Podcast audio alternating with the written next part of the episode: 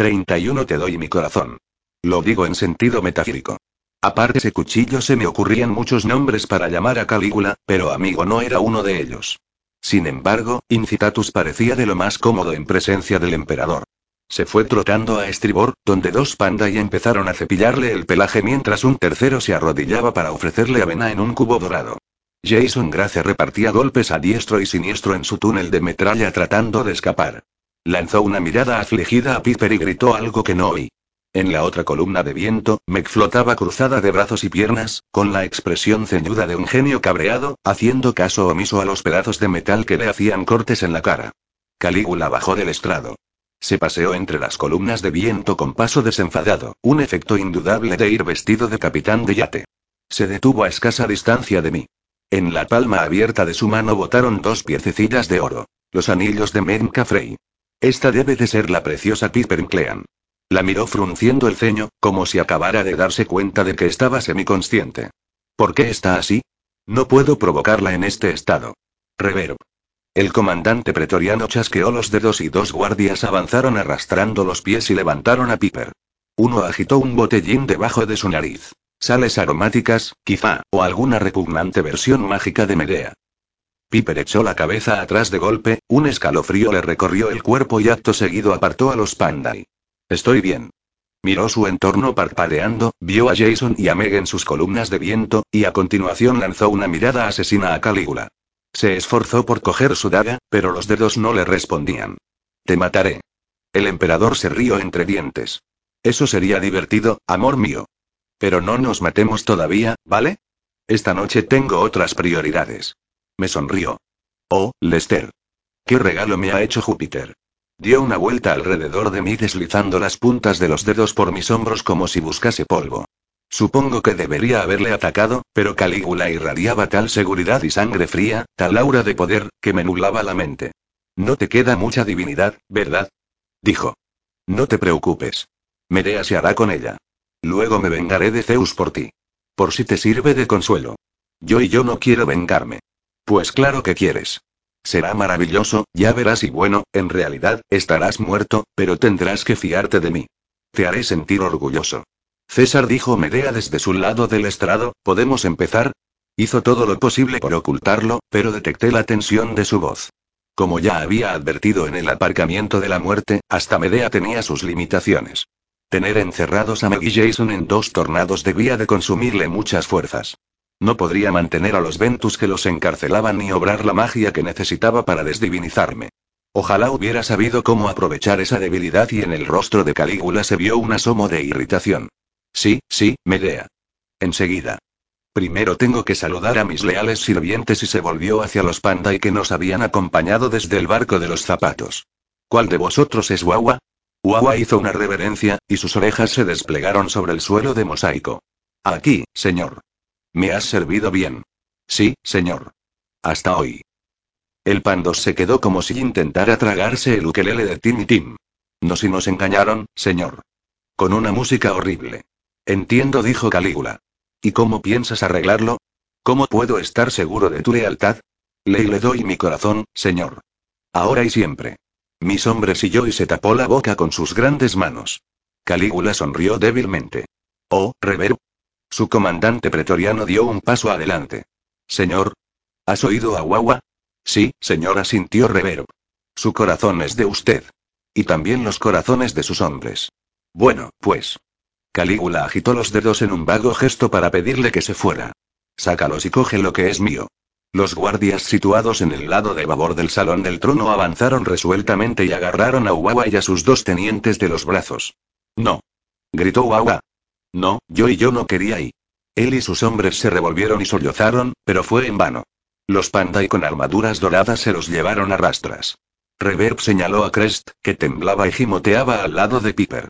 ¿Y este, señor? Calígula entornó los ojos. Recuérdame por qué este tiene el pelo blanco. Es joven, señor, dijo Reverb, sin ningún asomo de compasión. La piel de nuestro pueblo se oscurece con la era. Entiendo. El emperador acarició la cara de Crest con el dorso de la mano e hizo gemir aún más fuerte al joven Pandos. Déjalo. Me divierte, y parece bastante inofensivo. Y, ahora, fuera, comandante. Tráeme esos corazones. Reverb hizo una reverencia y se fue a toda prisa detrás de sus hombres. El pulso me martilleaba en las sienes. Quería convencerme de que las cosas no iban tan mal. La mitad de los guardias del emperador y su comandante acababan de irse. Medea estaba sometida a la presión de controlar a 220. Eso significaba que solo teníamos que enfrentarnos a seis panda y de élite, un caballo asesino y un emperador inmortal. Era el momento ideal para poner en práctica mi ingenioso plan y si hubiera tenido uno. Calígula se puso a mi lado. Me rodeó con un brazo como un viejo amigo. ¿Lo ves, Apolo? No estoy loco. No soy cruel. Solo tomo la palabra a la gente. Si me prometes tu vida, o tu corazón, o tu riqueza y, debes decirlo en serio, ¿no crees? Me empezaron a llorar los ojos. Me daba miedo parpadear. Tu amiga Piper, por ejemplo, continuó. Quería pasar tiempo con su padre. Se sentía contrariada por su carrera. ¿Y sabes qué? Yo le quité la carrera. Si se hubiera ido a Oklahoma con él, como tenían planeado, podría haber conseguido lo que tanto quería. ¿Y me da las gracias? No. Viene aquí a matarme. Te mataré, dijo Piper, en un tono un poco más firme. Puedes tomarme la palabra. Lo que yo decía, declaró Calígula. Nada de gratitud. Me dio una palmadita en el pecho y me provocó explosiones de dolor en las costillas magulladas. ¿Y Jason Grace? ¿Quiere ser un sacerdote o algo por el estilo y construir santuarios a los dioses? Muy bien. Yo soy un dios. Me parece muy bien. Pero resulta que viene aquí y fulmina mis yates con rayos. ¿Es ese el comportamiento de un sacerdote? Yo diría que no. Se dirigió sin prisa a las columnas de viento. Al hacerlo su espalda quedó desprotegida, pero ni Piper ni yo nos movimos para atacarle. Ni siquiera ahora, al recordarlo, puedo decirte por qué. Me sentía muy impotente, como si estuviera atrapado en una visión que hubiera tenido lugar siglos antes. Por primera vez, me di cuenta de cómo serían las cosas si el triunvirato controlaba todos los oráculos. No solo predecirían el futuro, sino que también lo determinarían. Todo lo que ellos dijesen se convertiría en el destino inexorable. Y esta. Calígula estudió a Menka Frey. Su padre juró que no descansaría hasta que reencarnase a las nacidas de la sangre, las esposas de la plata. ¿Te lo puedes creer? Nacidas de la sangre, esposas de la plata. Esas palabras me provocaron una sacudida en el sistema nervioso. Sentía que debía saber lo que significaban, qué relación guardaban con las siete semillas verdes que Meg había plantado en la lalera. Como siempre, mi cerebro mortal protestó cuando intenté extraer esa información de sus profundidades. Casi podía ver el molesto mensaje de archivo no encontrado tras mis ojos. Calígula sonrió. Naturalmente, tomé la palabra al doctor McCaffrey. Reduje a cenizas su fortaleza. Pero, sinceramente, me pareció muy generoso por mi parte dejarlos con vida a él y a su hija. La pequeña Meg ha vivido una vida maravillosa con mi sobrino Nerón. Si hubiera cumplido las promesas que le hizo y la apuntó agitando el dedo con desaprobación. En el lado de estribor de la sala, Incitatus alzó la vista de su cubo dorado de avena y eructó. Eh, gran C, un discurso estupendo y todo eso. Pero no deberíamos matar a los dos que están dentro de los remolinos para que Medea pueda dedicarse a desollar vivo al Lester. Tengo muchas ganas de verlo. Sí, por favor, convino la hechicera, apretando los dientes. No. Gritó Piper. Calígula, suelta a mis amigos. Lamentablemente, apenas se tenía en pie y le temblaba la voz. El emperador se rió entre dientes. La mismísima Medea me ha entrenado para resistir el poder de persuasión, amor mío. Tendrás que hacerlo mejor si Incitatus dijo Piper, en un tono un poco más enérgico, dale a Medea una coz en la cabeza. El caballo ensanchó los agujeros de la nariz. Creo que voy a darle a Medea una coz en la cabeza. No, no me la darás. Chilló la hechicera en un repentino acceso de persuasión. Haz callar a la chica, Calígula. El emperador se acercó a Piper grandes zancadas. Lo siento, cariño. Le golpeó del revés en la boca tan fuerte que la chica dio una vuelta entera antes de desplomarse. Oh. oh. Incitatus relinchó de placer. Muy bueno. Estallé. Nunca había sentido tanta rabia. Ni cuando acabé con la familia entera de los nióvidas por sus injurias.